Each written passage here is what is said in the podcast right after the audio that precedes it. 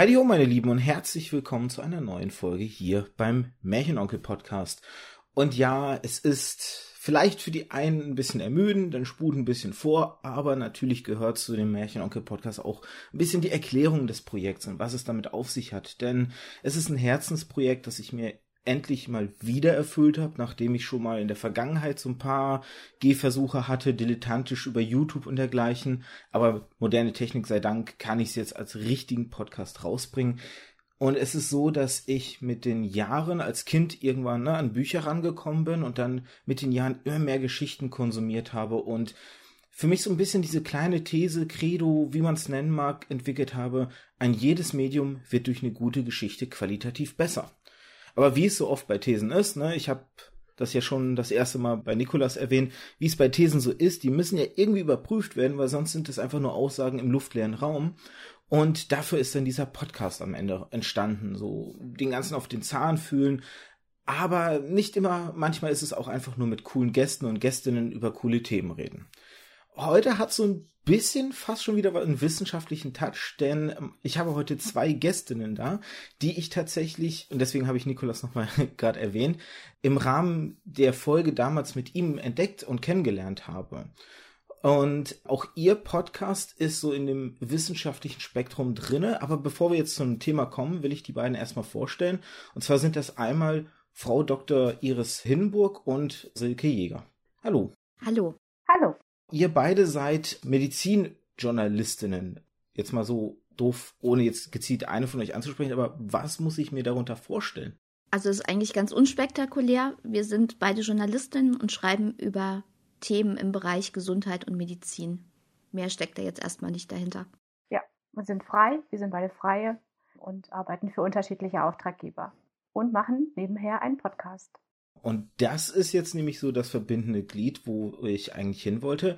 Ihr habt die Evidenzgeschichten, ein Podcast, wo ihr anhand von Geschichten aus der, sage ich jetzt mal, Medizinhistorie wissenschaftliche Erkenntnisse, formuliere ich es jetzt mal so, berichte ich mich gleich, wenn ich das irgendwie ein bisschen falsch jetzt formuliere, erklärt und auch noch ihre Bedeutung für die heutige Gegenwart ja hervorhebt, anhand dessen immer, dass ihr fragt, was äh, bedeutet das für die heutige Zeit, beziehungsweise was kann man daraus heute noch lernen? Habe ich das jetzt ich erstmal gerne so? an die Ja. Ich würde gerade da noch ein bisschen präzisieren wollen. Also es geht gar nicht um wissenschaftliche Erkenntnis, sondern es geht um die Methoden, mit denen man verlässliche medizinische Erkenntnisse gewinnen kann. Also es ist quasi so auch ein bisschen Meta. Okay. Also es geht ja zum Beispiel bei uns nicht um das Thema, wie wurde der Blutkreislauf entdeckt und was muss man heute noch zum Blutkreislauf wissen und was hat das dann mit Blutdruckmessung zu tun. Darum geht es nicht, sondern es geht darum, wie entsteht eigentlich gesichertes Wissen in der Medizin und wie haben sich diese Erkenntnisse, wie man das am besten produziert, im Laufe der Zeit entwickelt. Okay, das, das ist natürlich so ein bisschen das Problem, wenn ein Laie versucht, das darzustellen. Das könnt ihr auf jeden Fall besser.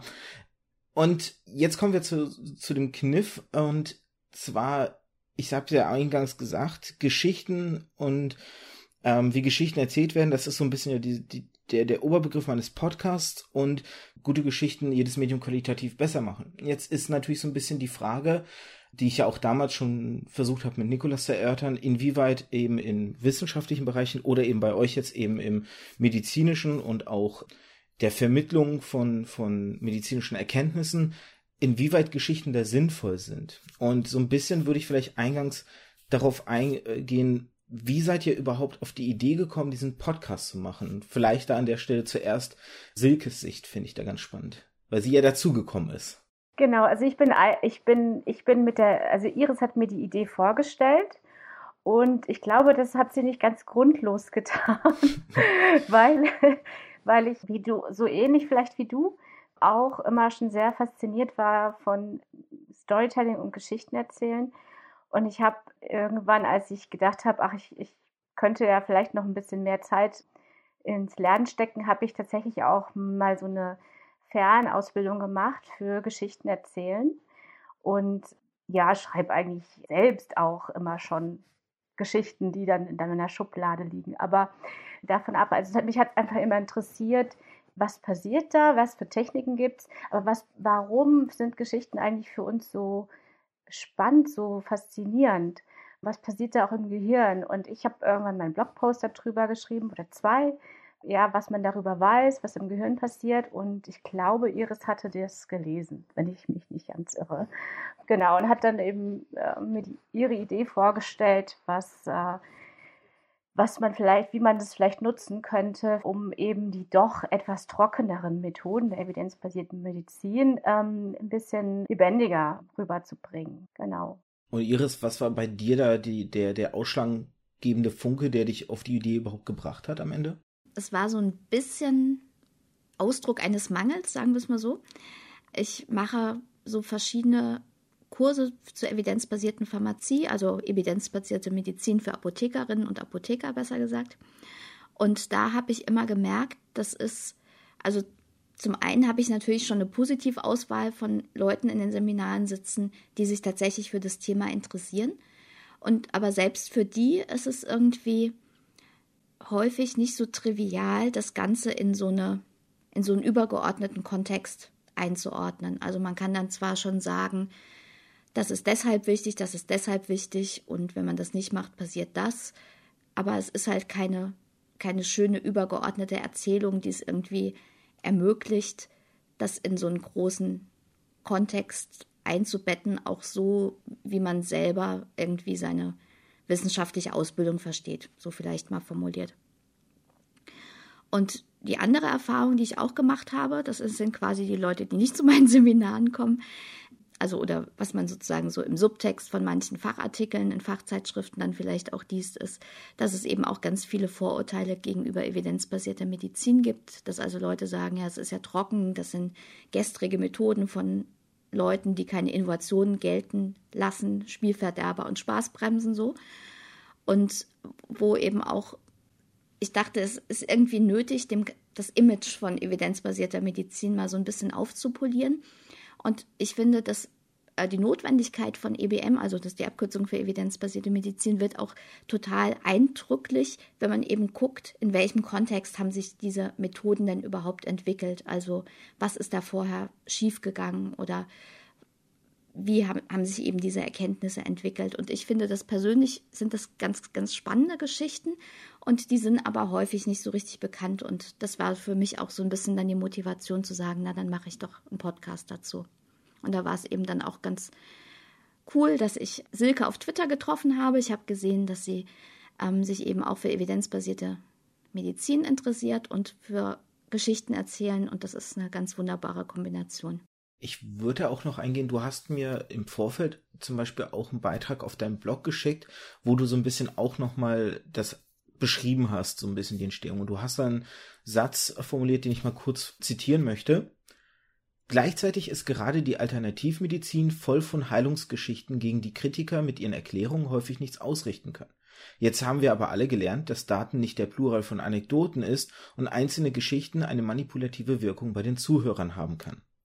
Und da jetzt angehangen auch noch in diesem Text erwähnst du zum Beispiel eben eine Diskussion auf Twitter, die mit dem Jörn, äh, Jörg Wipplinger passiert ist, wo ihr beide euch ja eingeschaltet hatte, wo ihr auch so ein bisschen genau darüber gesprochen hattet, inwieweit Geschichten eben manipulativ sein können und inwieweit das vielleicht aber auch bei der, bei der Vermittlung von solchen Dingen zum Problem werden kann. Da vielleicht zuerst Iris jetzt, wie ist denn das wenn ihr jetzt so eine so Geschichten aussucht, wie versucht ihr denn zu vermeiden, dass es manipulativ wird? Also ich kann Ihnen noch mal, vielleicht noch mal ein bisschen ausführlicher was zu diesem Manipulativen sagen. Mhm. Also im Kontext von diesen alternativmedizinischen Sachen in Anführungszeichen ist ja häufig der Punkt, es wird eine einzelne Patientengeschichte erzählt und weil die Mittel XY eingenommen hat, geht es ihr hinterher total besser. Das ist natürlich kein wissenschaftlicher Beleg sondern es ist eine schöne Geschichte, aber warum es der Person hinterher besser geht, das kann ganz, ganz viele Gründe haben und das muss nicht unbedingt daran liegen, dass sie dieses Mittel eingenommen hat. Und das heißt also, wenn ich diese Geschichte erzähle und stelle die als allgemeingültig dar, verzerrt das das, was wir mit wissenschaftlichen Erkenntnissen eigentlich zur Wirksamkeit von diesem Mittel sagen können. So, das ist das eine. Zum anderen würde ich sagen, nutzen wir das natürlich aus in unseren Evidenzgeschichten, dass es da, ich sage jetzt mal ein bisschen überspitzt, Menschen mit reinem wissenschaftlichem Herzen gibt, die sozusagen auf der Suche nach wissenschaftlicher Erkenntnis sind und deswegen sich in dieses, in diese Gemengelage reinbegeben. Also das heißt, dass es da auch so eine gewisse Identifizierung mit den Personen und der, des, dem Kontext gibt. Und ich glaube, der allerwichtigste Teil von den Evidenzgeschichten ist, ist aber dieser zweite, da hast du ja schon gesagt, den, den nennen wir immer. Und was ist von dieser Geschichte heute noch wichtig? Wo wir im Prinzip also nicht nur versuchen zu sagen, was hat es mit heute zu tun, sondern wo wir auch sagen, was ist davon tatsächlich allgemeingültig und was ist nicht allgemeingültig. Also wo wir im Prinzip in unsere Geschichte oder wo wir an unsere Geschichte noch eine, eine Metaebene dranhängen, die im Prinzip dieses in die Geschichte reingezogen werden auch absichtlich bricht und eben dazu einlädt, wie das ja nach wissenschaftlichen Prinzipien auch wichtig und richtig ist, das nochmal auf einer anderen Ebene zu reflektieren, um was es da eigentlich geht. Silke, möchtest du da noch was ergänzen? Ja, also es ist ja auch so, dass unsere Geschichten jetzt ja aus also eigentlich in den Bereich der Medizinhistorie gehören. Also das heißt, wir recherchieren dann tatsächlich ja auch in den Quellen, die es dazu gibt. Dadurch wird es natürlich in, nicht in dem Sinne, ist es nicht vielleicht so gefährdet, dass man halt sagt, irgendwie, ja, man will jetzt ein bestimmtes Teil rauspicken, sondern wir versuchen uns schon so zu informieren, dass man halt jetzt auch nicht den Protagonisten Dinge in den Mund legt oder Motivationen unterjubelt, die nicht belegbar sind. Also wir versuchen das schon auch immer möglichst durchzudeklinieren, dass wir nicht jetzt Dinge, die jetzt irgendwie für den Plot total schön wären, dann noch irgendwie mit ergänzen, sondern wir halten uns nach, an das, was wir halt finden. Und dadurch versuchen wir auch einfach das Ganze überprüfbarer zu machen, so dass man auch ja als Hörerin ja dem sogar auch nachgehen kann. Es gibt immer in den Shownotes Quellen verlinkt, die wir benutzt haben oder auch weiterführende Literatur. Mhm. Also das hat ein starkes Geschichtenelement, ja, aber es hat eben auch ein genauso starkes Element der wissenschaftlichen Methodik, die wir auch feiern wollen in dem Podcast. Ich würde da anschließend gern noch ein weiteres Zitat anbringen aus einem Bericht von der Süddeutschen. Den habe ich im Rahmen, ich, ich weiß jetzt nicht mehr, ob der in dem Blog von Iris zitiert war oder ob ich den einfach in dem Rahmen gefunden hatte. Auf jeden Fall hieß der Beitrag Medizin die Macht der guten Geschichte. Und da möchte ich auch noch mal kurz was zitieren. Warum vernachlässigen die meisten Ärzte, Wissenschaftler und Institutionen im Gesundheitswesen die Möglichkeit der mitreißenden Darstellung sträflich? Es reicht nicht, es besser zu wissen, man muss es auch besser sagen und schreiben. Und da jetzt vielleicht anschließend gefragt, ist es vielleicht so, dass durch Projekte wie eures, aber auch zum Beispiel jetzt Zeitsprung, Geschichte aus der Geschichte oder das geheime Kabinett von Butler, dass vielleicht zum einen halt der Bereich der evidenzbasierten Medizin, sei es aber auch wissenschaftliche Bereiche, wenn man jetzt zum Beispiel so ein Projekt machen würde mit, woher stammen die ganzen physikalischen Erkenntnisse oder wer sind die, die Leute, die die Chemie vorangebracht haben. Wenn man sowas machen würde, würdet ihr sagen, dass diese Bereiche sexier, sage ich jetzt mal, überspitzt etwas, oder sagen wir einfach, dass die, die Vermittlung von Wissen auf einer unterhalterischen Ebene erfolgen muss und nicht auf einer rein sachlichen um besser an den Leuten, um die Leute besser zu erreichen, sagen wir es mal so? Silke vielleicht an der Stelle zuerst? Ja, also es ist halt so, dass, dass wir als Menschen, oder das, unser Gehirn mag nun mal Dinge, mit denen es schon Erfahrungen gesammelt hat, an die es anknüpfen kann. Also immer dann, wenn ich eine Ähnlichkeit finde zu meinem eigenen Leben oder für etwas, was mir wichtig ist, für etwas, was ich schon weiß, dann fällt es mir viel leichter, neue Informationen dann einzusortieren. Und wenn ich das möglichst auf eine Art und Weise präsentiert bekomme, die mich vielleicht auch noch emotional anspricht, die mich auf den ersten Blick auch neu oder auf, den erst, auf das erste Zuhören auch neugierig macht darauf, dann ist es natürlich eine viel bessere Voraussetzung dafür, dass ich mir diese Dinge dann auch merken kann dass ich auch bereit bin, mich mit komplexen Zusammenhängen zu beschäftigen, denn das wenigste ist ja schwarz-weiß und einfach in zwei Minuten erklärt. Ähm, ich muss mich ja anstrengen als äh, jemand, der was Neues dazulernt. Und da ist, spielt die Motivation eine Riesenrolle. Ich würde das jetzt ungern so gegeneinander ausspielen wollen. Also das eine hat genauso einen starken Wert. Also wirklich mhm. Studienliteratur durchzuarbeiten, ist jetzt, das hat wenig mit Storytelling und Unterhaltung zu tun. Das ist aber deswegen, allein deswegen könnte man jetzt nicht sagen, okay, dann lesen wir halt keine Studien. Das, das, deswegen finde ich dieses, das eine ist besser als das andere nicht so zielführend. Man muss sich halt nur dann klar machen, wenn man so eine Vermittlerrolle hat, also wenn man jemand ist, der Fachkenntnisse hat und die dann vermitteln will an Menschen, die eben nicht in dieser Tiefe diese Fachkenntnisse haben, wie man das am besten gestaltet. Also das ist eigentlich so, das ist so ein bisschen so dieser Link zwischen verschiedenen Informationsständen, ja, also wie kann man das so ein bisschen ausgleichen? Und darüber muss man sich natürlich Gedanken machen, wenn man mit, im weitesten Sinne mit Didaktik zu tun hat. Ja. Iris, dieselbe Frage an dich natürlich auch. Ich würde es auch noch, noch ein bisschen differenzierter angucken. Also ich glaube, das, was du Unterhaltung gemeint hast, würde ich eher so bezeichnen, wie Nikolas das ja auch gesagt hat. Also das ist eine Ebene von Zugänglichkeit. Also dass dadurch auch eine Motivation geschaffen wird, sich überhaupt mit dem Thema zu beschäftigen. Das hatte ja Silke eben auch beschrieben. Und Gleichzeitig finde ich, muss man sich als derjenige oder diejenige, die solche Geschichten in diesem wissenschaftlichen Kontext macht, auch überlegen, dass da eigentlich so ein Paradox drin steckt. Also ich würde ja sagen, der Sinn von evidenzbasierter Medizin ist ja auch so ein bisschen eine Anleitung zum kritischen Denken zu geben, was Studienergebnisse beispielsweise angeht. Mhm. Und der Sinn von Storytelling ist ja, Menschen ich sage jetzt mal im Extremfall emotional so zu überwältigen, dass sie in diese Geschichte hineingezogen werden und sich mit dem Thema beschäftigen. Und das ist ja, also das beißt sich ja total. Und da ist, glaube ich, die große Herausforderung, da eine gute Balance zu finden. Beziehungsweise, wie ich eben ja auch schon gesagt habe, also wir versuchen ja die Geschichte, also dieses überwältigende Moment hinterher auch so ein bisschen aufzubrechen also dass man dann eventuell dann auch nochmal zum kritischen Denken motiviert wird.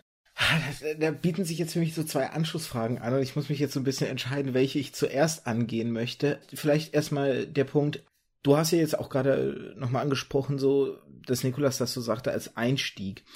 Jetzt dahingehend hatte ich ja eine lange breite Folge mit ihm zum Thema, wie kommuniziert Wissenschaft mit Bürgern oder mit, mit Laien und so ein bisschen bei euch jetzt ist es eher die evidenzbasierte Medizin, wobei das ja irgendwo alles auch meinem Laienverständnis zusammengehört. Das sind nur, nur verschiedene Facetten oder verschiedene Schwerpunkte, sagen wir es vielleicht mal so rum, so ist es vielleicht besser. Und jetzt ist die Frage, wenn das ein Kommunikationsweg ist dahin, erreicht man denn am Ende auch wirklich alle auf diesem einfachen Kommunikationsweg, der eine leichte, einen leichten Einstieg bieten könnte? Du hattest mir unter anderem äh, mich darauf hingewiesen, dass ihr ja jetzt bin ich im wissenschaftlichen nicht Bereich nicht ganz sicher. Ich weiß nicht, ob es schon ein konkretes Paper war oder ob man das jetzt anders bezeichnen würde. Nee, es ist schon, also es war im Prinzip ein, ein Paper, was im Anschluss an einen Vortrag von uns entstanden ist. Genau, ein Paper, wo ihr über, über eben euer Projekt halt geschrieben habt. Und da drin ist es ja auch so, dass du zum Beispiel über Gefahren oder, oder Probleme und hast eben auch als einen Punkt da drin erwähnt, dass man eventuell nur gewisse Gruppierungen erreicht jetzt. Und jetzt hm. bietet ihr einerseits einen leichten Einstieg, habt aber andererseits das Problem, dass ihr nicht alle erreichen könnt. Vielleicht gerade die nicht diesen leichten Einstieg bräuchten, oder? An Iris jetzt zuerst gerichtet? Also ich glaube ja sowieso, dass man nie mit jeder Kommunikationsmaßnahme alle erreichen kann. Wenn man das anstrebt, gibt es, geht es, glaube ich, eher an allen vorbei. Und also die Zielgruppe, die wir im Auge eigentlich hatten, war sozusagen so ein bisschen an die Verächter der EBM unter den Menschen, die eigentlich davon wissen sollten. Also sprich hauptsächlich welche mit Gesundheitshintergrund. Aber es dürfen natürlich auch interessierte nicht-Mediziner oder nicht-Gesundheitsfachleute. Für die soll das natürlich auch ein bisschen nett sein, aber das ist nicht unsere primäre Zielgruppe. Und deswegen haben wir es eben auch so angelegt, dass der Einstieg der Geschichte relativ niedrigschwellig ist, dass das sich sozusagen vom Niveau her dann zu diesem zweiten Teil hin auch so ein bisschen steigert. Was ist an dieser Geschichte wichtig? Und dass es dann noch eine dritte Ebene gibt, eben mit den Sachen in den Show Notes, wo man das auch nochmal auf einer wissenschaftlichen Ebene nachlesen kann. Also das ist so ein bisschen die Steigerung, die wir in den Episoden und dem Zubehör drin haben. Wenn ich da noch kurz konkretisieren darf, bevor ich diese Frage an Sie weitergebe, mhm. worauf ich so ein bisschen abgezielt habe, ist so diese, wie gesagt, in dem Paper erwähnt, die Leute, die vielleicht gar nicht da der richtige Weg ist, sollte man nicht versuchen, gerade die Leute, die vielleicht sehr kritisch oder die vielleicht ein, ich formuliere es ein bisschen vorsichtig, verzerrtes Weltbild haben, dass man die nicht als erste Anlaufstelle versuchen sollte zu erreichen, anstatt die Leute, die vielleicht sowieso schon ein Interesse an dem Thema haben? Das ist ja sozusagen bei jeder Frage auch, was Gesundheitsinformationen und sowas angeht, ist ja das ein heiß diskutiertes Thema. Also es geht ja, mhm. sag ich mal, ein bisschen platt gesagt auch um also es hat ja viel auch mit Bildungshintergrund zu tun, aber auch so der Tendenz, Verschwörungstheorien anzuhängen. Mhm. Und da müsste man jetzt im Prinzip ja sehr, sehr weit noch ausholen. Also da geht es ja auch um solche Fragen wie Debunking. Also wie kann man eigentlich Menschen erreichen, die sich so tief in der Verschwörungstheorie eingegraben haben, dass die sachlichen Argumenten nicht mehr zugänglich sind. Und dafür braucht man, glaube ich, richtige Kommunikationsprofis und so jemand bin ich definitiv nicht. Aber vielleicht kann Silke da ja noch was zu sagen. Ganz kurz, wenn ich da noch, dann ist sofort Silke dran. Mhm. Ich weiß nicht, kennt ihr auf Netflix diese Serie rund um die Flat Earthler, diese, diese paar Folgen, die es da gibt? Nee. Das ist so eine Serie oder so ein, so ein Dokumentar historische Serie, sage ich jetzt mal. Die beschäftigt sich so mit Flat Earthlern, ich glaube hauptsächlich im amerikanischen Bereich. Ich habe die auch noch nicht komplett geguckt. Aber was ich ganz schön fand, das habe ich in einem anderen Podcast nämlich mitbekommen, dass es eine Szene da drin gibt, wo eine dieser Damen sich irgendwann mit Verschwörungstheorien gegen ihre eigene Person aus ihrer Riege, das heißt aus dem Bereich der Flat Earthler, gegenüber sieht. Und dieses, dieses Filmteam sie halt so begleitet auf einer Fahrt und sie dann da völlig perplex ist und meint, man kommt da gar nicht mehr gegen an, Argumente helfen nichts, die Leute sind so in ihrem Denken festgefahren. Und dann hat sie so einen kurzen Moment, wo, wo sie so sagt, ob ich mit meiner Flacherdtheorie vielleicht auch so jemand bin? Und dann aber scheinbar dieser, dieser innere Konflikt so groß wird, als dass sie dann zur Einsicht kommt und dann lieber sagt so, nee, nee, aber das ist ja, das ist ja äh, wissenschaftlich oder das ist ja, äh, äh, äh, das ist ja was ganz anderes als diese, diese Verschwörung gegen ihre Person, wo man dann sieht, dass selbst wenn ein solcher Moment eintritt, manchmal vielleicht der, das verzerrte Weltbild und das Problem, dass man in eine kognitive Dissonanz gerät, mhm. zu groß ist, als dass man dann am Ende vielleicht doch noch zu einer, zu einer Einsicht kehrt, sondern an seinem Weltbild fester festhält, als Argumente überhaupt sein können. Das wollte ich da nur kurz reinbringen, weil du sagst, es ist schon das Problem des Debunkings und so alles da mit reinschwingt und selbst so ein Moment vielleicht manchmal nicht ausreicht. Hm. Jetzt aber die Ursprungsfrage natürlich auch an Silke. Ja, also ich glaube, das Angebot ist natürlich äh, genau das. Es ist einfach ein Angebot und es ist immer so ein bisschen die Frage, mit welchem pädagogischen, in Anführungsstrichen, Ziel geht man jetzt in die Welt. Und ich für meinen Teil kann das jetzt so sagen, dass ich das relativ wenig habe. Also ich möchte eigentlich niemanden bekehren oder umstimmen oder sonst wie, sondern was mir eigentlich wichtig ist, ist, dass man so wie so ein Fenster öffnet und einen Zugang ermöglicht zu einer Geschichte, aus der man etwas lernen kann. Und dass wir so Rückmeldungen kriegen, ist sehr positiv dahingehend. Und das ist auch ähm, von unterschiedlichen Stellen. Also es sind zum Teil wirklich auch Universitäten oder Mitarbeiter von Universitäten, die das, die, die überlegen oder zum Teil das auch einsetzen für ähm, oder weiterempfehlen für die für Medizinstudenten. Dann gibt es aber auch einfach ganz normale Leute wie du und ich, ja, die dann zum ersten Mal damit in Berührung kommen, wie Methoden der evidenzbasierten Medizin überhaupt funktionieren einfach dadurch, dass der Zugang so recht niedrigschwellig ist. Und das finde ich sehr befriedigend, das zu, das zu sehen, also dass wir tatsächlich auch ein größeres Spektrum erreichen. Und also ich denke halt, wenn jetzt nochmal auf die Leute, die, die sich so in so ein Weltbild vergraben, das ist halt einfach sehr schwierig ab einem gewissen Stadium, jetzt auch mit so einem pädagogischen Ansatz da ranzugehen, weil ich mir vorstelle, dass also ich möchte ja für meinen, ich möchte so auch nicht mh, hm, angesprochen werden, ja. Ich möchte auch nicht bekehrt werden, weil man kann ja auch der Meinung sein, dass ich ein Weltbild habe und hab, ich habe ja auch eins. Jeder hat, wir haben das alle, aber dass das eins wäre, was halt eben nicht richtig ist. Und da möchte ich auch nicht bekehrt werden in dem Sinne. Aber ich bin natürlich jemand, der sich freut, wenn, äh, wenn, wenn, wenn ich etwas Neues lernen kann oder einen neuen Blickwinkel einnehmen kann. Und ähm, ob das jetzt meine Zielgruppe immer so auch teilt, dieses, diese Freude darüber, etwas Neues zu lernen, das weiß ich nicht, kann ich auch nicht so gut beeinflussen. Aber halt eben Angebot machen, das, das ist das, was mir wichtig ist bei, bei dieser Sache. Ich würde jetzt gerne noch mal ein bisschen zurückspringen, noch mal zu den Heilungsgeschichten, die wir vorhin hatten. Ich überlege nämlich vielleicht auch, ob das Problem ist, dass wir Menschen ja ein sehr geschichtenaffines Wesen sind und über Generationen hinweg vielleicht auch gelernt haben, dass Wissensvermittlung eben auch über Geschichten funktioniert. Und jetzt vielleicht auch ein Problem dadurch sein kann, dass durch dieses, durch diese gelernte Mechanik sich falsches Wissen natürlich irgendwo in diesen Geschichten verfestigen kann. Und vielleicht eben gewisse Begrifflichkeiten auch das Problem sind. So Sachen wie, vielleicht werden die Begriffe aus dem Bereich Storytelling, Narrativ, Geschichten und so mhm. synonym voreinander verwendet, obwohl sie eigentlich unterschiedliche Dinge meinen. Und die Gleichnutzung dieser Begriffe ein verwirrendes Element sein können. Ich denke da zum Beispiel daran, dass ich oft, wenn wenn es ums Thema Storytelling geht und auch in vergangenen Folgen habe ich das immer wieder gespürt, dass wenn das Wort Storytelling fliegt, dann verbinden es viele mit der Heldenreise. Und ich oft sage, Storytelling ist aber nicht per se die Heldenreise. Und die, ich persönlich sehe es auch nicht so, dass jede Geschichte eine Heldenreise darstellt oder darstellen muss. Es gibt genug Beispiele, auch vor allem in anderen Kulturen, wo es so ist, dass es Geschichten gibt, die nicht der Heldenreise folgen oder die anders aufgebaut sind. Und da muss ich jetzt auch wieder an das Paper denken, weil ihr hattet da zum Beispiel auch eine Tabelle, wo ihr Begrifflichkeiten eben wie Narrativ und Storytelling angesprochen habt.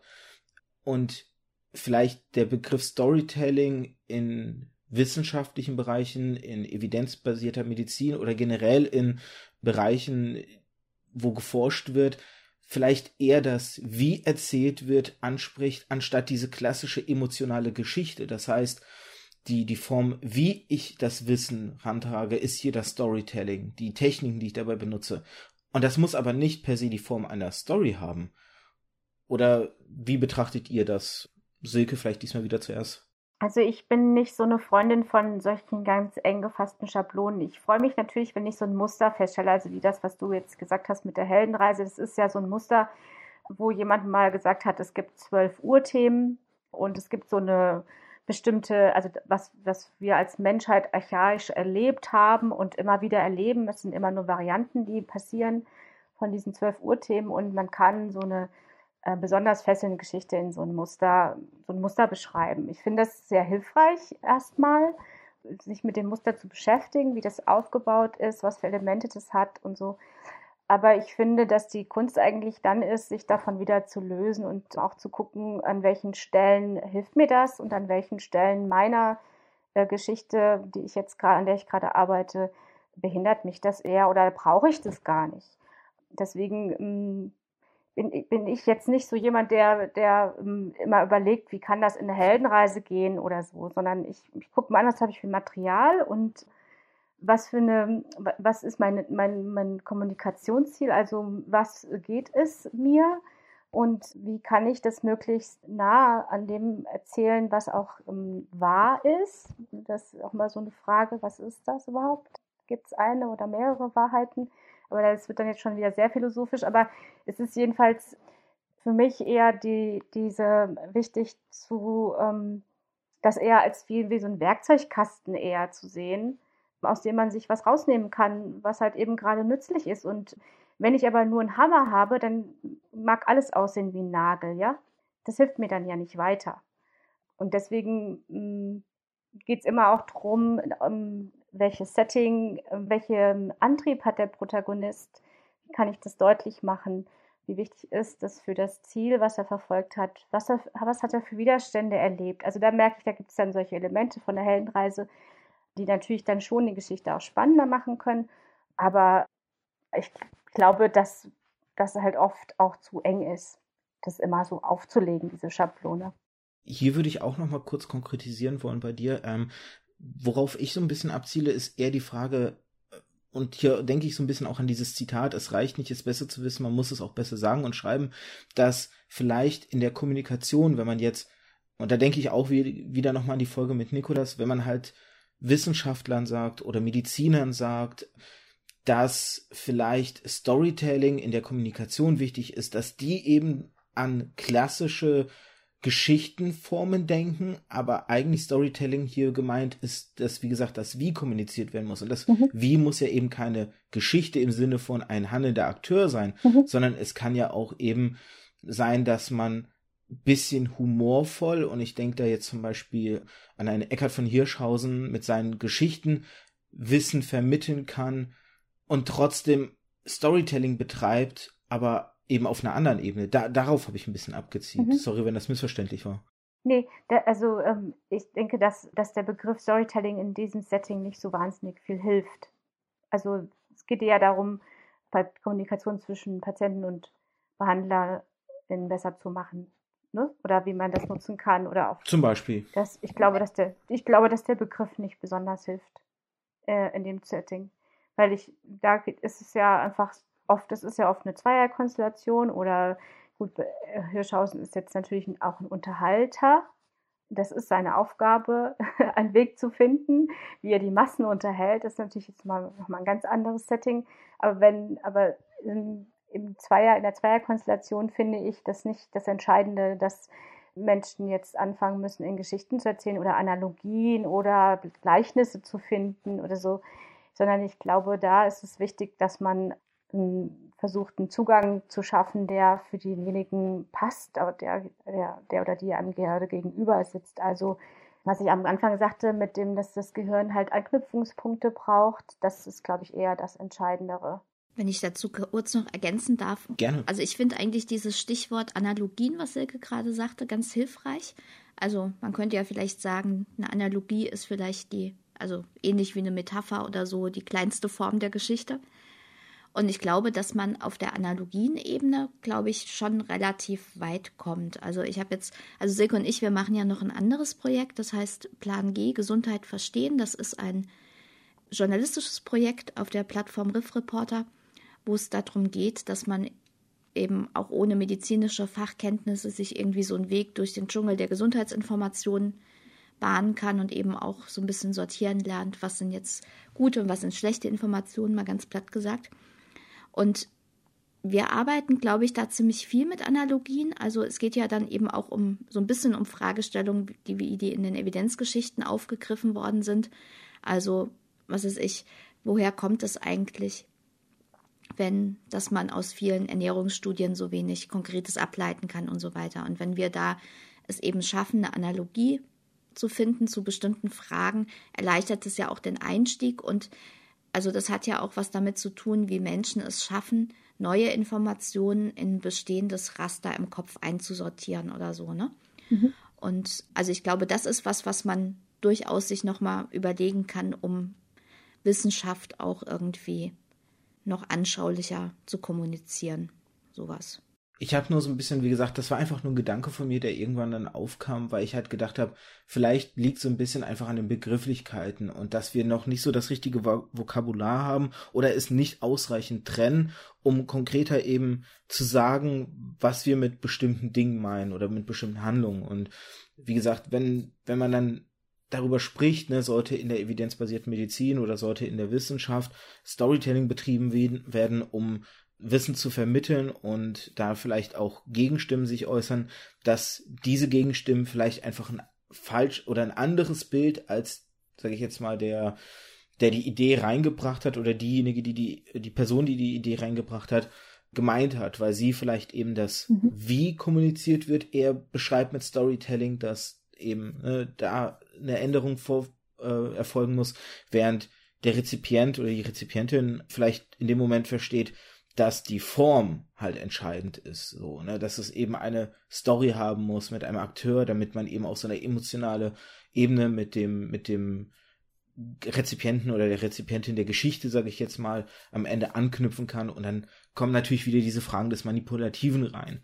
Und dass da vielleicht oft auch einfach schon in diesem darüber sprechen, wie wollen wir diesen Weg gehen, schon Probleme entstehen können oder Fehlerquellen entstehen können vielleicht auch hier noch so ein bisschen, ich muss nämlich an einen Punkt denken, den ich vor kurzem hatte. Es ist nämlich so, dass ich immer wieder von Diät-Cola zum Beispiel oder von Süßstoff meiner Frau abgeraten habe, weil ich irgendwo irgendwann mal mitbekommen habe, dass die Süßstoffe dem Körper vorgaukeln, dass er jetzt Zucker kriegen würde, er würde Insulin ausschütten und am Ende hätte man eher die schlimmeren Heißhungerattacken und würde hinterher mehr essen, weil es Probleme einfach mit dem Insulinhaushalt im Körper gibt. Und ich habe dahingehend mit einer ähm, anderen Podcasterin, mit der Christiane Attich von äh, unter anderem Brainflix oder auch Randvoll, die sie beide mit äh, Julius zusammen macht. Gott, dass ich gerade einen Namensblackout hatte, schämen. Und also das sind nur zwei ihrer Projekte, sie hat auch noch andere Podcast-Projekte. Mit der hatte ich so geschrieben und sie hatte mich da so ein bisschen oder hatte mir da so ein bisschen den Kopf gewaschen und hat so gesagt, so, naja, ganz ehrlich, es gibt ganz viele Studien und es gibt da eigentlich keinen wirklichen eindeutigen Zusammenhang dahingehend, dass es wirklich so wäre, dass wirklich der Süßstoff am Ende zu mehr äh, Gewichtszunahme führt, weil man den Körper um seinen Zucker betrügt, sage ich jetzt mal. Und da musste ich dann, wenn ich jetzt so an diesen, diesen Moment, den ich hatte, auch wieder an das Paper denke, weil da auch so ein, so ein schönes, ein schöner Satz war oder eine schöne Stelle war, die ich auch nochmal kurz hier ähm, zitieren möchte. Akteure mit Partikularinteressen kennen Stilmittel wie Storytelling oft sehr gut und scheuen sich nicht, es für ihre Zwecke einzusetzen. Das birgt das Risiko, dass deren Geschichten mehr Verbreitung finden und in der öffentlichen Wahrnehmung alle anderen Narrative verdrängen. Das könnte ein Argument dafür sein, für die Kommunikation von Evidenzgeschichten einzusetzen. Und ich, ich habe mich da ein bisschen wiedergefunden, weil ich war in dem Moment eigentlich so ein Opfer davon, dass die anderen Narrative aus meinem äh, Bewusstsein gedrängt wurden, weil ich dieses Narrativ, dieses manipulative Narrativ, der Süßstoff, der manipuliert dich oder den, deinen Körperhaushalt, das war so logisch für mich. Und es klang, weil so mit dem Wissensstand, den ich hatte als Laie in der Medizin, klang das ja für mich alles einleuchtend. Und auch die beschriebenen Zusammenhänge passten ja alles, es wirkte alles logisch, es wirkte alles, da, da, da habe ich jetzt keinen Anknüpfungspunkt, um jetzt irgendwie auszuhebeln, dass das nicht so sein könnte oder sollte oder müsste. Und jetzt dann hinterher dann gesagt zu bekommen, dem ist nicht so. Das Problem ist, dieses Narrativ findet sich ja jetzt schon sehr häufig. Ganz viele Leute haben ja dieses Narrativ. Im Gesund, also wahrscheinlich, wenn man, wenn man sich in der, in der, wenn ich so nennen darf, Abnehmszene oder in der Diätszene umschaut, werden wahrscheinlich ganz viele sogar dieses Narrativ immer weiter verbreiten. Und das sind so all diese Punkte, wo ich eben so denke, Storytelling und diese Begrifflichkeiten und so, das ist alles so, manchmal hängt so ein bisschen am Vok Vokabular. Und jetzt habe ich ganz viel geredet, ohne Frage zu stellen, aber mich würde mal interessieren, wie eure Gedanken jetzt auch so im, im Hinblick auf diese Geschichte ist, auf diese persönliche, die ich da erlebt habe. Also man müsste, glaube ich, jetzt nochmal ordentlich recherchieren, was tatsächlich zu Süßstoffen bekannt ist und was nicht. Das kann ich jetzt auch nicht aus, der, aus dem Handgelenk schütteln. Aber es gibt also, dass man sozusagen auf der Ebene von Wirkungsmechanismen oder insgesamt physiologischen Mechanismen Narrative hat. Das gibt es ja im Bereich der Medizin total häufig. Also mhm. je pharmakologisch gebildeter jemand ist, desto mehr lässt er sich sozusagen von tollen neuen Wirkungsmechanismen, neuer Medikamente beeindrucken, ohne dass das, was tatsächlich bei Patientinnen und Patienten hinterher ankommt, deutlich verbessert würde oder alleine dieses Stichwort innovative Arzneimittel, was ja auch suggeriert, wenn es jetzt neu auf dem Markt ist und eben noch so einen fancy Mechanismus hat, muss es ja automatisch besser sein, muss es aber nicht. Hm. Also von daher spielt das mit diesen Narrativen auch in der Medizin eine total große Rolle. Und das sind aber Sachen, die man ja eben, wenn man eben dieses Raster der evidenzbasierten Medizin kennt, also was sind patientenrelevante Endpunkte, was sind Studiendesigns für bestimmte Fragestellungen, die tatsächlich zuverlässige Ergebnisse liefern. Auf was muss ich in so einer Studie bei den Details achten, dass ich da nicht über den Tisch gezogen werde. Und dann kriegt man das ja auch relativ schnell raus. Aber dazu muss man eben bereit sein, dieses Narrativ zu durchbrechen und eben sich die Frage zu stellen, stimmt es denn tatsächlich? Und dann eben sich auf diesen mühsamen Weg zu begeben, tatsächlich die Studienlage dazu durchforsten. Und das ist ja eigentlich dann auch wieder so eine Heldenreise. dann schließt sich der Kreis. ja, stimmt. Ja, ich würde dann noch ergänzen wollen, dass man, dass, dass man daran auch schön sehen kann, dass es wichtig ist, mit einzubeziehen, wer da spricht, mit welchem Interesse er das sagt, die Geschichte erzählt und ob dann nach der Geschichte noch was kommt oder ob das dann alles war. Also Ich denke, das ist extrem wichtig, dass man, wenn es darum geht, Wissen zu vermitteln mit Hilfe von Geschichten, man sich halt auch immer wieder klar machen muss, dass welche Rolle überhaupt oder welche Funktion Geschichten überhaupt haben können in der Wissensvermittlung. Und es ist eben nicht so, dass sie Wissenschaft imitieren können. Können sie nicht. Also sie können, haben diese, diesen Methodenkoffer nicht. Und deswegen wär, wäre ich immer schon skeptisch, wenn nach so einer Geschichte eigentlich dann auch nichts mehr kommt. Noch dazu ist es so, dass halt ja ähm, Wissenschaft jetzt nicht ein, ein Werbebudget hat, in dem Sinne was jetzt vielleicht jemand oder ein Player hat, der ein Produkt verkauft. Ja, das, das ist ähm, ja auch entscheidend immer im Bereich der Medizin oder auch Ernährungswissenschaften. Mhm. Ja, weil du ja fragtest, ähm, ob man nicht noch mehr Stories bräuchte, um eben auch mhm. diese Wahrheiten zu transportieren. Ja, das es kann sein, dass das tatsächlich was hilft, aber ich glaube, dass da halt einfach von der Struktur wie Kommunikationsanteile aufgeteilt sind in unserer Gesellschaft. Ja, wie viel Platz hat, hat jemand, der sich mit diesen komplexen Themen beschäftigt und das transportieren will. Das wird nicht in, also er braucht einfach länger unter Umständen und die Botschaft ist vielleicht nicht ganz so einfach und nicht so eindeutig, wie das vielleicht der Fall ist, wenn man äh, ein eindeutiges Produkt hat und ein eindeutiges Interesse oder Ziel, ja, mehr davon zu verkaufen. Das sind einfach ungleiche Waffen, ja. Wenn ich noch was dazu ergänzen darf, also ich glaube, es ist ja auch relativ vielschichtig noch, also warum Wissenschaft nicht mehr Storytelling benutzt. Also ich glaube, es ist, gilt auch so ein bisschen als schmutziges Geschäft, was ja auch mit den Überlegungen, die wir schon angestellt haben, durchaus auch zutreffen kann. Und zum anderen spielt aber, glaube ich, auch eine Rolle, was wir jetzt noch nicht als Thema hatten, dass ja wissenschaftliche Erkenntnisse immer eine gewisse Komplexität haben. Mhm. Also sprich zum Beispiel, was sind jetzt konkret Limitationen von meiner, meinem Studiendesign und was ergibt sich daraus für die Ergebnisse? Und Geschichten sind ja eigentlich darauf angelegt, dass es so ein bisschen straightforward ist, also dass es ja. schon der rote Faden ganz klar erkennbar sein muss, damit es als Geschichte funktioniert. Und das ist auch eine Kunst, das irgendwie zu verbinden, sagen wir es mal. Mhm. So. Eine Herausforderung. Also es gibt natürlich auch, es gibt natürlich auch Geschichten, die super komplex sind und hervorragend funktionieren. Also ich lese gerade irgendwie Harry Potter mal wieder und da ist es ja auch so, dass sich zum Beispiel die Rolle von Snape, die erfüllt ja im Verlauf der Geschichte alle Definitionen von Komplexität so ein bisschen. Ne? Mhm. Und das kann man vielleicht als Anreiz nehmen, dass man sagen kann, ja, auch Komplexität kann in so einer Geschichte Platz haben, aber Harry Potter, die Reihe hat sieben Bände dafür und mehrere tausend Seiten Platz gehabt und das ist was, was sozusagen vielleicht die Wissenschaft nicht immer hat. Da wollte ich eigentlich witzigerweise nämlich auch gerade hin als abschließendes Wort zu diesem, zu diesem Themenblock, weil ich auch nämlich so gerade gedacht habe, wir Menschen neigen wahrscheinlich einfach dazu, ein bisschen immer das Simple zu suchen. Und da schließt sich jetzt auch vielleicht so ein bisschen der Kreis zu dem Thema Verschwörungstheorien, dass die sehr erfolgreich sind, weil die einfache Antworten ja auch unter anderem bieten.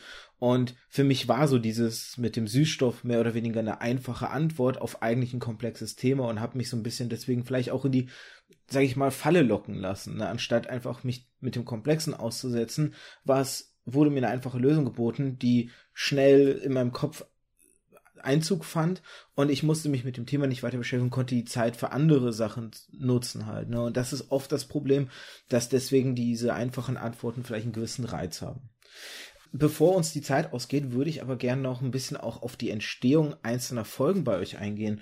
So ein bisschen eben das Thema, wie entsteht eine Folge, wie sucht ihr die aus, wie viel Arbeitsaufwand und Recherchearbeit habt ihr da drin? Und vielleicht auch da anschließend, und das sind ganz viele Fragen auf einmal, wir müssen nicht alle jetzt gleichzeitig beantwortet werden, bedingt das letztendlich vielleicht auch eure Folgenlänge, weil das muss man vielleicht auch mal sagen, die Folgen von euch sind oft so zwischen 10 bis 20 Minuten und sind damit ja für einen Podcast, sage ich mal, eher eine Ausnahme, weil, oder vielleicht in meiner Blase, sagen wir, ergänzen wir vielleicht in meiner Blase, weil in meiner Blase kriege ich mit, dass die meisten Podcasts eher eine Stunde bis teilweise wirklich echt Extremfälle von vier Stunden ähm, fünf oder sechs Stunden. Der Aufwachen-Podcast reicht ja, glaube ich, teilweise sechs, sieben, acht Stunden Folgen. Bedingt, also, ne, dass eben die, Thematik einfach und wie ihr es konstruiert, einfach die Folgenlänge automatisch bedingt. Und da würde ich Silke mal wieder zuerst das Wort geben. ja, jetzt ähm, habe ich, jetzt weiß ich nicht genau, wo ich anfangen soll, aber ähm, also vielleicht bei der Folgenlänge. Äh, wir, wir gucken halt, was ist nötig, um die Geschichte zu verstehen. Was ist eine wichtige Information für das Ziel, halt eben auch die Methodik, um die es geht in der jeweiligen Folge, zu erfassen und auch die Bedeutung für die, deren Bedeutung für heute. Und das ähm, ist dann das entscheidende Kriterium. Also ähm, das Ausgangsmaterial ist viel, viel umfangreicher. Also wir gucken dann immer schon, dass die Geschichte halt möglichst auch so schlank ist, dass man nicht zu sehr, ähm, ich sage, dass sie nicht, nicht so viel Raum einnimmt, dass man halt auch Schwierigkeiten hat, sich auf das zu fokussieren, was, was ja jetzt als, als Methodik auch so spannend ist. Ja, also sie öffnet eigentlich den Zugang, diese Geschichte. Und deshalb braucht die auch nicht so wahnsinnig lang zu sein. Man muss sie aber verstehen können. Das ist so das entscheidende Kriterium. Und das ist jetzt das, was mir jetzt äh, gerade zu, dem, zu den vielen Fragen einfällt. Vielleicht kann ich dazu noch was ergänzen. Also die Episodenlänge ist auch zum Teil dadurch bedingt, dass wir versuchen, Komplexität dadurch aufzudröseln, dass wir eben diese vielen Aspekte, die manchmal in einer einzigen Studie drinstecken, eben auf mehrere Episoden zu verteilen. Also dass es eben eine Geschichte gibt zu Kontrollgruppen und eine zur Randomisierung, also zufälliger Zeit, äh, Zuteilung auf die Gruppen und eine zur Verblindung. Und im richtigen Leben hat man natürlich Studien, wo alles drei drin vorkommt und wir haben es aber bewusst auf drei Episoden verteilt, damit es eben so ein bisschen verdauliche Häppchen sind. Und dann gibt es eben aber auch noch so Extremepisoden, wie zum Beispiel unsere letzte, mhm. die ja eben nicht 10 bis 20 Minuten ja. war, sondern ähm, 45 Minuten und ein Experteninterview hatte. Und das ist eben auch der Komplexität der Methodik geschuldet, um, um die es da geht. Und wo wir eben auch gesagt haben, es, wir haben sonst immer kurze Episoden gehabt und jetzt ist es aber eben so komplex, dann müssen wir es auch ein bisschen länger machen, damit auch das, das rüberkommt, um was es eigentlich geht. Und Ansonsten haben wir ja bei uns bei der Vorbereitung immer ein bisschen die Aufteilung, dass ich versuche, möglichst viel Komplexität reinzukriegen und Silke versucht, den roten Faden zu behalten und streicht dann alles wieder raus. Und dann müssen wir uns irgendwie einigen. Und der Vorbereitungsaufwand ist auch sehr unterschiedlich. Also es hängt auch sehr damit zusammen, wie viel Material schon aufbereitet ist. Also die, bei den ersten Episoden, die wir gemacht haben, also geradezu Kontrollgruppen und Randomisierung. Das sind ja so ganz grundsätzliche Themen in der evidenzbasierten Medizin. Und da gibt es schon sehr tolles Material in der sogenannten James Lind Library. Das ist eben eine Online-Bibliothek zur Geschichte der evidenzbasierten Medizin, so ein bisschen vereinfacht ausgedruckt, wo eben solche Sachen schon gesammelt und aufbereitet sind. Und dann gibt es aber manchmal auch Episoden, wo man noch total viel recherchieren muss. Also die erste war zum Beispiel zum Thema Verblindung, wo zwar die Geschichte von Mesmer und dem animalischen Magnetismus schon aufbereitet war und wo aber zum Erzählen in dieser Aufbereitung total viele Details irgendwie fehlten. Und dann war es eben notwendig, dass wir nochmal in diese Abgründe eines königlichen Berichtes aus 1789 einsteigen, wo das eben alles nochmal sehr ausführlich dokumentiert wird. Oder auch jetzt die letzte Episode. Da ging es ja um das Thema, wie haben eigentlich Bradford Hill und Richard Doll entdeckt, dass Rauchen tatsächlich ein kausaler Risikofaktor für Lungenkrebs ist. Und da habe ich, glaube ich, schon über ein halbes Jahr lang Bücher gelesen und Artikel und andere Podcasts gehört und mich in die methodischen Details vertieft und dann hat es nochmal irgendwie drei Arbeitstage gebraucht, bis da tatsächlich dann irgendwie unser Manuskript gestanden hat. Und da musste dann auch nochmal viel überarbeitet werden und so. Und also das ist sehr, sehr unterschiedlich, was den Aufwand angeht. Also deswegen machen wir ja auch nur alle zwei Monate eine Episode und jetzt die letzte hat noch länger gedauert. Einfach weil wir das ja so als Nebenbei-Projekt haben und ab und zu auch noch was für Geld tun müssen. Ich wollte es nur so hervorheben, weil ich glaube, viele Leute unterschätzen auch so ein bisschen immer.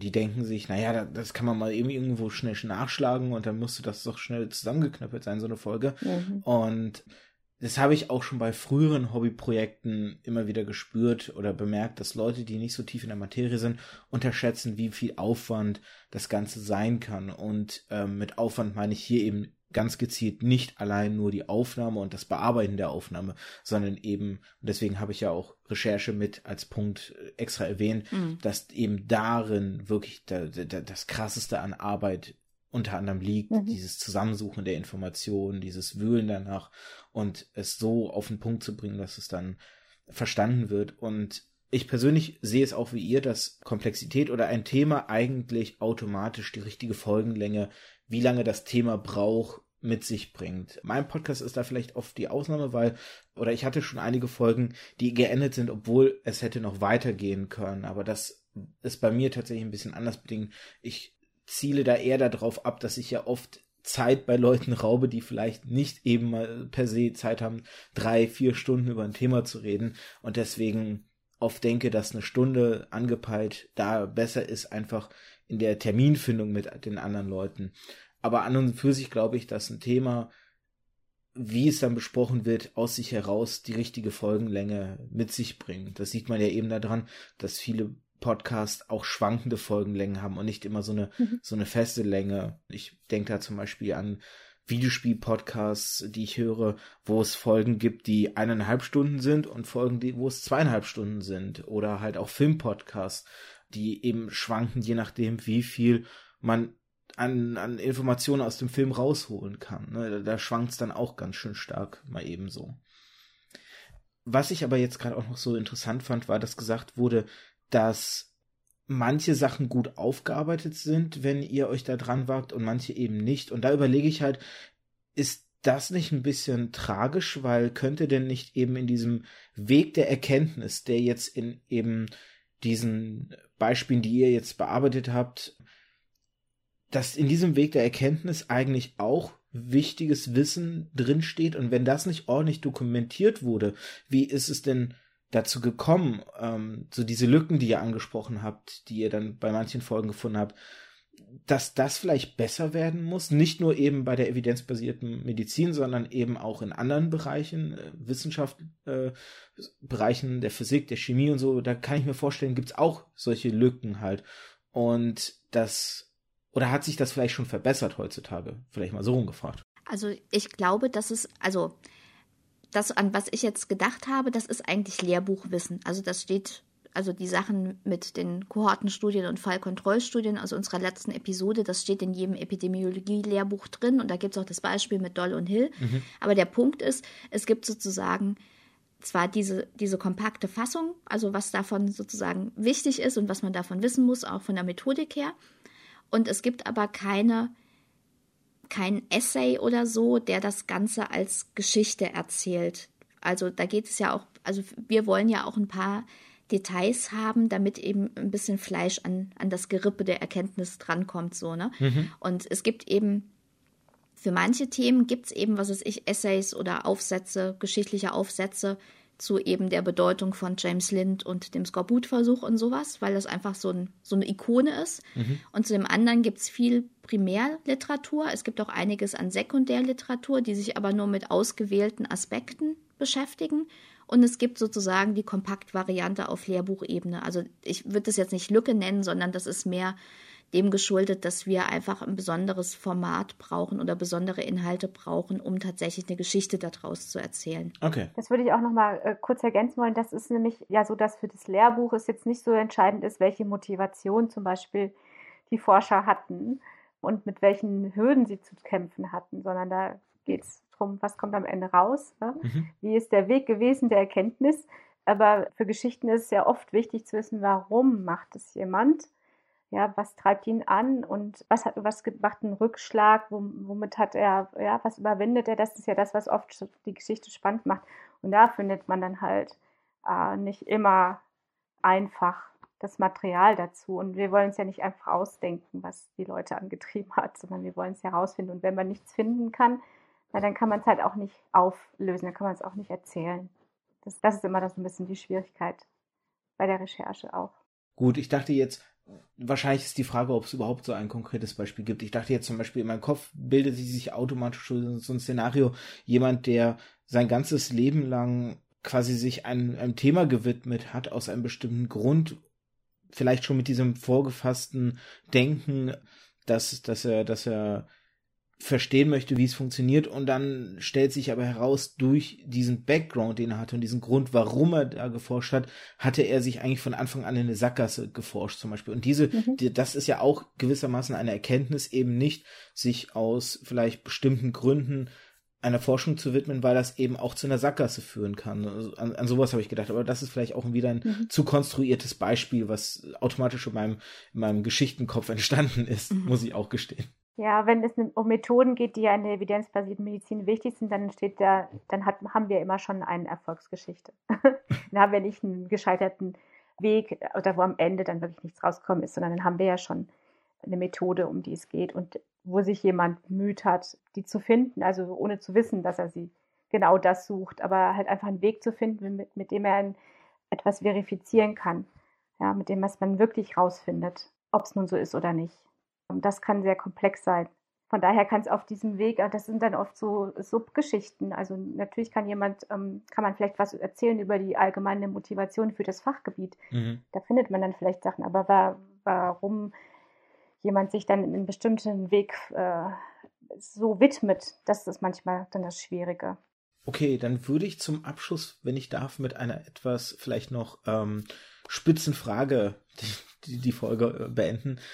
Und zwar, ihr hattet ja auch so ein bisschen im Vorfeld gefragt, äh, ob ich so ein paar Themen nennen kann, die vielleicht heute relevant werden. Und da kam mir tatsächlich dann gestern, als diese Frage aufkam, noch dieser Schlussgedanke. Und zwar, ob ihr das Gefühl habt oder vielleicht sogar schon Dinge erlebt habt, wo euer Projekt oder generell die Dinge, die ihr macht, auch auf beruflicher Ebene als, als medizinische Journalisten, äh, Journalistinnen, aufgrund der aktuellen politischen Lage oder auch nicht nur politischen Lage, sondern auch vielleicht gesellschaftlichen Lage, sprich die Frauenfeindlichkeit, die jetzt gefühlt aus meiner männlichen Sicht, deswegen sage ich gefühlt gerade wieder stärker ist, dass das irgendwie Auswirkungen auf euch hat, dass ihr vielleicht mehr Feindlichkeiten euch gegenüber seht, dass euer Projekt vielleicht abgelehnt wird von gewissen auch medizinischen Gruppierungen oder dass ihr euch Problemen gegenüber seht, wenn ich mit dieser Frage vielleicht aus der Folge aussteigen darf. Äh, sollte ich vielleicht auch jemand ansprechen? Vielleicht Silke zuerst. Ja, ja ähm, ich kann da jetzt ähm, das so nicht feststellen. Es hat aber vielleicht auch was damit zu tun, dass ich jetzt gar nicht den Anspruch hatte, dass wir jetzt in den renommiertesten äh, Fachgesellschaften gehört werden oder so. Das war, es war nicht meine Motivation für den Podcast und deswegen kann ich dazu gar nichts sagen, wie da jetzt eine Einstellung dazu wäre. Und ich, ich, ich glaube es auch ehrlich gesagt nicht, dass Leute, die in der Medizin ähm, so tätig sind, den Podcast deswegen vielleicht nicht hören. Aber ich kriege keine Rückmeldung dazu. Deswegen ist das geraten jetzt. Ja. Iris, gab es bei dir Vorfälle in die Richtung vielleicht? Nee, überhaupt gar nicht. Also. Okay. Das ist ja eigentlich ein positives. Also ich meine, es ist ja, also, also wir also wir sind ja auch total unkontrovers in dem Sinn. Also innerhalb der EBM-Szene sind wir total unkontrovers, muss ja, man sagen. Ja, das stimmt. Und diejenigen, die EBM nicht leiden können, hören den Podcast nicht. So. Und wir reden ja auch nicht darüber, dass mal Männer mehr für Kinderbetreuung tun müssten. Also von daher ist das auch total unkontrovers, was Frauen okay. ja. Frauenfeindlichkeit wir haben, so, wir haben sogar angeht. Überall an, an Geschichten, äh, in denen Männer die Hauptrolle spielen, da sind wir auch immer nicht so äh, super glücklich drüber, aber so ist es halt. Also wir können ja auch nicht einfach ähm, jemanden ja plötzlich ein anderes Geschlecht geben, nur weil wir finden, das sind so nicht Frauen. Also aber wir sind vielleicht Teil der Frauenfeindlichkeit vielleicht, in diesem genau. Sinne. wir sind immer schon sehr offen für Geschichten, ähm, wo Wissenschaftlerinnen die Hauptrolle spielen. Aber man muss halt sagen, dadurch, dass das ja ein strukturelles Problem ist, dass Frauen in der Wissenschaft lange Zeit und äh, ja zum Teil ja auch immer noch ja. damit zu kämpfen haben, dass sie halt begehrte Stellen eher nicht als erstes äh, man an sie denkt, dann kommt das eben bei raus, ja, dass dann halt eben solche Erkenntnisse auch, auch nicht vornehmlich von Frauen gemacht worden sind. Das ist ein strukturelles Problem und wir bilden das jetzt nur ab. Aber wir thematisieren es aber nicht in dem Sinn im Podcast, deshalb äh, wir, bekommen wir dazu auch keine Reaktion. Aber man muss ja auch sagen, die erste Experten Interview, das wir hatten, war mit einer weiblichen Wissenschaftlerin, die genau. auch hervorragend qualifiziert war. Also das gleicht es vielleicht ein bisschen aus. Ich hatte einfach nur den Gedanken, dass vielleicht ihr auch mal mit Leuten, die gewisse Dinge leugnen oder die, die, die festgefahrene Sachen Denkweisen hatten, dass die vielleicht sich bei euch eingenistet haben in der Kommentarecke und so. Ich habe das hier und da an anderen Stellen, wo ich auch gedacht habe, da macht, da, da ist es kurios, dass die Leute vorbeigekommen sind und dann quasi ihren Hass ausgelassen haben in den Kommentaren, obwohl die Podcasts eigentlich aus meiner Sicht keine Angriffsfläche dahingehend geboten haben. Ähm, deswegen habe ich es einfach nur angesprochen. Aber umso erfreulicher, wenn ihr das eben nicht hattet, weil das ist ja auch immer so ein Faktor für die, für die persönliche, fürs persönliche Wohlbefinden und die psychische Gesundheit, dass man sich dem nicht aussetzen muss, sondern das, was man liebt, in der Form auch so weiterführen kann und machen kann. Aber ich glaube, das liegt auch wirklich an dem Thema. Also wenn wir einen Fußball-Podcast machen würden, sähe das sicherlich ganz anders aus. Ja, definitiv. Ja. genau. Oder wir sind halt auch jetzt nicht auf bestimmte Methoden der Alternativmedizin jetzt aufgesprungen und widerlegen die systematisch, dann ähm, ne, ist es eben auch so, dass da, da gibt es auch mehr ähm, Emotionen in der Debatte. Hm. Da kann dann auch schon mal was entgleisen. Aber das, das tun wir ja auch nicht. Von daher äh, liegt es tatsächlich, denke ich, auch viel mit am Thema, dass uns das nicht passiert ist bisher. Dann war es ja gar nicht so ein spitzes Ende, sondern tatsächlich eher ein sehr schön positives Ende ja. mit dieser Erkenntnis, ähm, dass wir dann das Gespräch an der Stelle beenden können. Und wir haben nur ein bisschen überzogen. Es geht ja noch. Ich habe befürchtet, es würde schlimmer werden. Aber vielen, vielen Dank, dass ihr euch die Zeit genommen habt für dieses Gespräch. Ich hatte sehr, sehr viel Spaß bin ganz froh, euren Podcast entdeckt zu haben, den ich dann ja wirklich innerhalb kürzester Zeit weggesuchtet habe. Und ich gestehe natürlich ein bisschen traurig zu sein, dass es nicht mehr Folgen gibt, verstehe aber eben, ne, wie ihr es auch schon gerade gesagt habt, dass das einfach ähm, einen gewissen zeitlichen Rahmen braucht, um eben entstehen zu können und so. Und dementsprechend warte ich einfach geduldig und voller Vorfreude auf die nächste Episode. Genau, ich glaube, ich kann schon versprechen, es ist kommt noch eine Episode in diesem Jahr, aber mehr will ich jetzt nicht versprechen. ja, vielen Dank für die Einladung. Es war eine große Freude und eine Ehre, dass wir darüber sprechen konnten, was wir so machen in unserer Freizeit. Ja, vielen Dank. Ja, vielen Dank. Die Freude und Ehre liegt ganz bei mir. Und wenn ihr da draußen auch so viel Freude hattet wie wir drei hier bei diesem Gespräch, dann lasst doch Kommentare da. Gern auf der Webseite vom Märchenonkel Podcast mit AE geschrieben. Da gibt's eine Kommentarsektion unter den ganzen Folgen. Da könnt ihr eure Gedanken, Meinungen oder sonstiges kundtun. Und dementsprechend, wenn da was reinkommt, werde ich das natürlich an die beiden weiterreichen, damit die auch mitbekommen, was so an Rückmeldung reinkommt. Ansonsten könnt ihr natürlich irgendwie auf iTunes und äh, Spotify oder wo es alles den Podcast zu hören gibt. Ich weiß gar nicht, welche Datenbanken inzwischen mich alles drinne haben. Da könnt ihr natürlich auch gerne Bewertungen da lassen. Da ist das mit den Kommentaren ein bisschen schwieriger, aber Bewertungen sind da immer gern gesehen. Da könnt ihr das Projekt als Ganzes sozusagen mit eurer Meinung überschütten. Egal ob negativ wie auch positiv, denn Kritik ist immer da gern gesehen. Nur so kann man sich verbessern oder kann man überlegen, ist das etwas, was ich tatsächlich auch als Problem vielleicht erkenne und ändern sollte. Ne? Kann auch einfach sein, dass vielleicht etwas, was ihr nicht gut findet, etwas ist, was ich vielleicht sogar gezielt hervorheben wollte oder, oder hervorbringen wollte. Muss man dann immer mal schauen. Ansonsten überlasse ich meinen Gästinnen gern jetzt das Schlusswort, bevor wir uns verabschieden. Ich würde sagen, Geschichten können toll sein für Wissenschaftskommunikation, aber man sollte sich gut überlegen in der jeweiligen Situation, ob man sie tatsächlich sinnvoll einsetzen kann. Ja, und ich würde sagen, man soll sich nicht von der, man sollte sich nicht von der Liebe zu Geschichten dazu hinreißen lassen, nicht mehr kritisch hinzugucken. Sehr schön. Dann vielen Dank, dass ihr da wart und von mir ein Cheerio. Tschüss. Tschüss.